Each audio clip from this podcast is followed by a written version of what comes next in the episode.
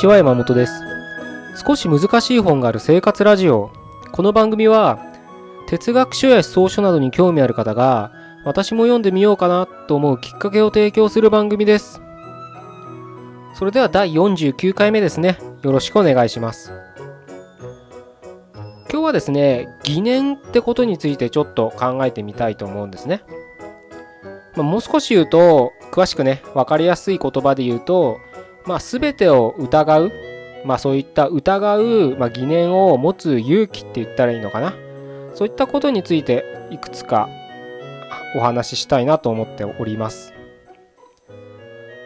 でなんでねそんな話をしたいのかなと思ったかっていうとねつい先日なんですけど僕ねとあるファッションデザイナーの人のインタビュー記事を読んでいて思ったんですね。まあその記事がきっかけだったんですけど、まあその方っていうのは、まあ日本人なんですけど、もう45年間ね、あの、第一線で活躍し続けているデザイナーで、あの、もう日本だけじゃなくて舞台は、もう世界の舞台にして、もう45年間活躍し続けている人で、あの、それこそ有名な賞ファッション界ではすごく有名な賞とかをもういくつも取っていてでまた最近もすごいね名誉ある賞をね取ってまあそれの記事みたいなねインタビューみたいなそれにのなんだろうな受賞インタビューみたいな形で記事に載ってたんですけどね。それを僕が読んだって形だったんですけどそこでねまあ、ある一つのそのインタビュアーに出されたインタビュアーから出された質問に対してそのデザイナーが答えた内容がちょっと僕の中で引っかかったんですね。でどんなあの質問されてたかっていうとこれからデザイナーを目指す若い世代に何か伝えたいことありますかみたいなことを聞いてたんですよ。まあよくある質問だとは思うんですけどそしたらねそのデザイナーの方がね答えてたんですね。で、その内容が、その検索するな。検索するやつに、良いデザイナーになる質はないみたいなことを答えてたんですよ。で、もう少しね、その記事を詳しく言うと、自分のね、頭で、ね、を使うなみたいな内容だったんですね。なんか、まあ、よく ありがちな 答えっちゃ答えですけど、まあ、結局ね、今僕らは分からないことがあったらすぐ、まあ、すぐ検索するじゃないですか。で、それで仕入れた知識とか情報をもとに、まあ、自分の中で考えて、それでなんかいろいろとね、あの、アウトプットするかと思うんですけれど、まあ、そのデザインの方、デザイナーの方は、もうそういうことをするやつにデザイナーの資質はないみたいなことを言ってたんですよ。結局もう自分の体験しろってことをすごく強く強調して言ってたんですよ。体験こそがデザイナーに一番必要な資質だと。それは何かを食べるでもいいし家具でもいいし見るでもねやっぱりそういったいろんなねファッションのね感性っていうのを磨くには自分の頭で考えるやつにはその感性は磨けないみたいなことを言ってたんですよ。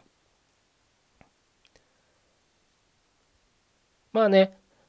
あのまあちょっと正確にあの一言一句こういうふうに言ってたってわけではないんで要約してちょっと伝えちゃいましたけれどまあブルース・リーで言う考えるな感じろと同じことだと思うんですよ。確かにねああいったまあデザイナーがねあのまあその人がデザインしてる服がねまあどういったジャンルだとかあのいうものもあるかもしれないんですけどまあアートとデザインがどう違うかってところであのちょっと今回は議論したいわけじゃないのね。ので少しそういったところは置いときますけれどまあ彼がね言ってることも多分みんなそれを読んだら僕が今お伝えしたことをしたことを聞いたらなんとなく確かにって納得させられちゃう気がするんですよね。特にそんなもう45年間も世界の第一線で活動し活躍し続けているあのまあトップのね有名な人がそういうことを言うわけですからまあその業界でねあのに入りたいっていう若者にしてみたらやっぱりそれをね逆らえないですねそういうこと言われたら確かにって思っちゃいますよね。で自分のね周りを見渡してたって世の中見渡してたって今はねもうそれ知ってる、うん、テレビで見たよみたいな言葉がよく言われるようにもう自分で体験せずとも情報がすぐ身近に手に入る状況あの環境があるのでもうそれで行った気やった気した気になって済ましてしまうっていうね風潮があると思うので確かにねそういう今のね現実を見たらその方が言う体験しろっていうのはすごく説得力があると思うんですよね。ただね確かにその通りなんですけどその通りなんだけど僕は頭を使うっていうことはすごく大事なことだってことはお伝えしときたいんです。なぜかっていうとねそういったね、まあ、権威がね、ある人の言葉っていうのはすごくパワーがあるから、僕らはすぐそれで洗脳されちゃうんですよ。へ、ちょっと嫌な言葉を使いましたけど、まあ、ある種の洗脳なんですよ。でそうするとね、うん、それこそ、あまり自分の頭を使って考えない、考える訓練をしてこなかった人は、まあそういった、まあ、自分の行きたい道のトップ神様が言った言葉を盲目的に信じて考えずとりあえずフィーリングで何でも体験して自分の感性を信じるんだみたいなことを盲信していく気がするんですよ。で僕はねデザイナーとかデザインの業界っていうのは行ったこともないしやったこともないんであの偉そうなことはね言えないんでもしその道にいる方がこれを聞いてたら何も分かってないくせに偉そうなこと言うなって思う方もいらっしゃるかもしれないけどでもね僕はね一つねそこにね質問したいんです。感性とかフィーリングっていうことをね確かにそういったものはありますよ。あるけれどそういったものを感じるっていう前提には僕は言葉があるんじゃないかっていうふうに思うんです。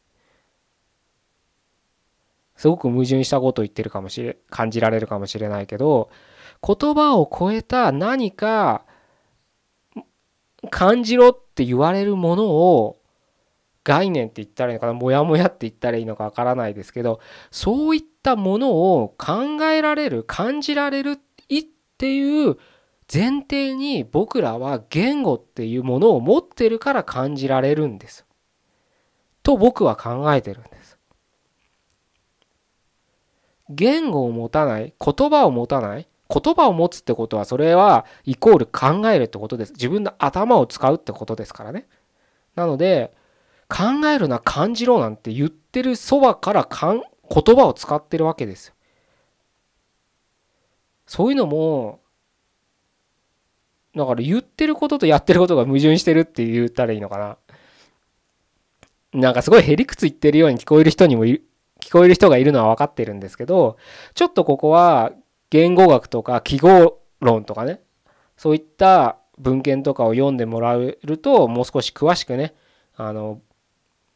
お伝えしたい内容がねあの伝わるかなとは思うんですけれどただまあちょっとそんな小難しいね話をあの今回持ち出したいわけじゃなくて素朴にね何か感じるっていう時にじゃあその感じたものをね表現するっていう時にねそれ表現っていう手法はねまあ言葉って書くだけじゃないじゃないですか。伝えるだってそうですしデザインするだって結局線を紙の上に線で何か服のねデザインをするわけじゃないですかそれだって記号って意味では言葉なんですよ。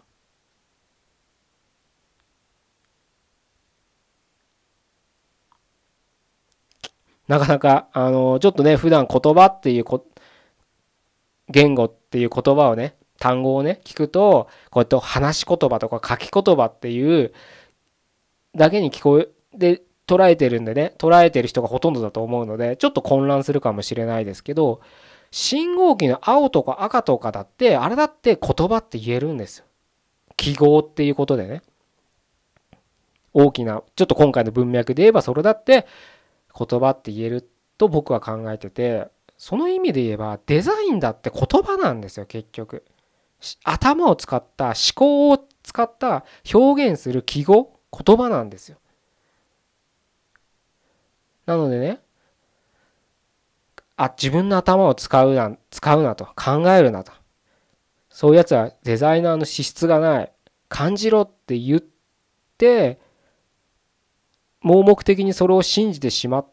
うのはいいですけど、何度も繰り返しますけど、それの土台を支えているのは言葉だよと。言語だよっていうことをちょっと忘れないでほしいんですね。それをね、理解して自分の土台に据えて初めて言語を超えた世界のことを感じられると僕は考えてるんです。だから決してそのブルース・リーが言った考えるな感じろの感じろっていう世界もそうですしそれこそ冷静って言われるような世界感覚体験っていうのだって僕は全く否定はしないわけですよ。そういう世界そういう体験をしてる人だっていっぱいいるわけじゃないですか。なかなか理解できないような頭では理解できないような体験をしてる人がいっぱいいるし僕も身近にそういう体験をした人とかの話を聞きますしでその話を聞いた時その人が嘘をついてるとは思えないんですよねやっぱりすごくリアリティを持って話してたりするのでやっぱりそれはその人は多分僕は分からないけどその人はそういった今話してくれたことを体験したんだなっていうふうに感じられるんですよ。なのでそういった感じる世界っていうのがあることは僕は全く否定はしないんですよ。だからスピリチュアルとか精神世界って話だって僕はあの機会があればね何かきっかけがあればそういった文献読んだりとかそういった人と出会ったらそういった話をきちんと聞くようにはしてるんですけれどただ盲目的にだから言葉とか議論とか論理とかは必要ないんだとかいうなんだろうな0100みたいなねもう0か100かみたいな思考のには陥ってほしくないなって僕は思うんですよね。どっちも大事なんだっていうことなんです。今日ねお伝えしたいキーワードとして疑念っていうことを言いました。つまりどんなに権威性がある人の言葉だろうと常に本当か？それはその人個人の体験だけなのかもしくは世界の真理として言ってるのかはたまた僕だけに当てはまることなのかいろんなケースでその人の言葉を疑ってほしいんですよ。どんなに疑う余地がなさそうな誰しもが反対できなさそうなことでも疑う勇気を持ってほしいんですね。特にねまあすでにもう哲学書とか読んでくださってる人もいるかもしれないですしこれから読もうと思ってくださってる人もいるかもしれないんですけれど特にこういった哲学書哲学者って言われる人はすごくやっぱり僕らじゃ想像もつかないぐらい頭のいい人種ですからね。そういった人たちが言うことはなぜか盲目的にそれが世界の世の中の宇宙の真理なんだっていうふうに感じられちゃうことがあるんです。というかほとんどそういうことですよ多分。ただ確かにそれは宇宙の真理かもしれないけれどただ本当か？それは自分にとってどうなんだっていう視点は常に持っといてほしいんだ。常にその哲学者がどんなに素晴らしく自分とはもう住む世界が違うようなあの頭脳も全く違うねすごい資料がねあの深遠な思考をの旅をね得た結果の人だったとしてもいいんです。とりあえず疑うっていう疑念を少し持ちながらその人の言葉に触れるっていう姿勢はとても大事だと思います。あのまず何何に疑問を持っていいのかすらわからないですよ最初は。僕もそんな本ばっかですいまだ未だに。でも何かどっか突っ込みどころがあるんじゃないか。今のこの現実にはこのね哲学者が生きた時代背景がやっぱ100年200年古い本で言えば1000年2000年違うわけですよね。でまあ人間っていうのはそんな変わらないとは思うんですけどただ現実的に時代は変わってるわけじゃないですか。じゃあ今この21世紀っていう時代においては彼らが言ってた言葉はもしかしたら通じないかもしれない。っていうようなねもう今一例ですけど何かね少し突っ込むところを疑問を発しさ発しさなんだろうな発し疑問を持つうんもっと嫌な言い方しちゃえば重箱の隅をつつくじゃないけどねあの彼らの言葉って重箱の隅をつつけないぐらい論理がガチガチで固められてるんであのでもそんな中でももしかしたらあるんじゃないかみたいなね。でそれはももちろんね多分最初は僕らの読み手のね知識の量がなさすぎるとかいうことのただの勘違いで変なツッコミするだけの徒労に終わることはよくあることなんですけどただそれでも何も考えずに「へえへえそうなんだ」って聞くのと間違ってもいいから「先生それちょっと違うと思いますこういう意味なんじゃないですか?」っていうふうに聞くのではまあ今の文脈で言えば読むのでは全然その読み手僕らにとってるとっての体験この本を読む体験っていうレベルでは全く変わってきますからね。